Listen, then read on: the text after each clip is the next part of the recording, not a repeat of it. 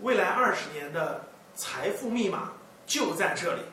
前两天我直播的时候啊，给我们的学员们布置了一个任务，我说是中国的这个银行的存款加上理财，总共是二百六十万亿人民币。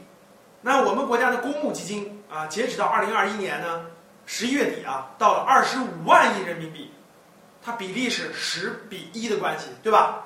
那我给他布置作业是让大家去查一下美国今天啊他们的存款和公募基金的这个规模的比例。那很多学员呢就给我查了，在我的粉丝圈里啊跟我做了互动和交流，结果是什么样呢？查完以后，很多粉丝们都非常震惊。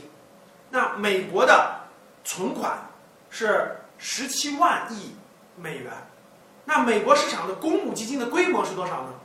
是三十万亿美元。你没有听错，是三十万亿美元。我们用美元做个比率，比完就知道了。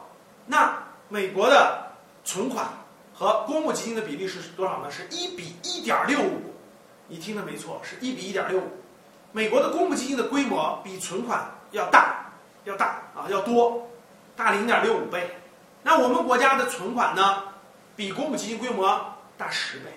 这个比例，大家仔细思考思考。说明了什么？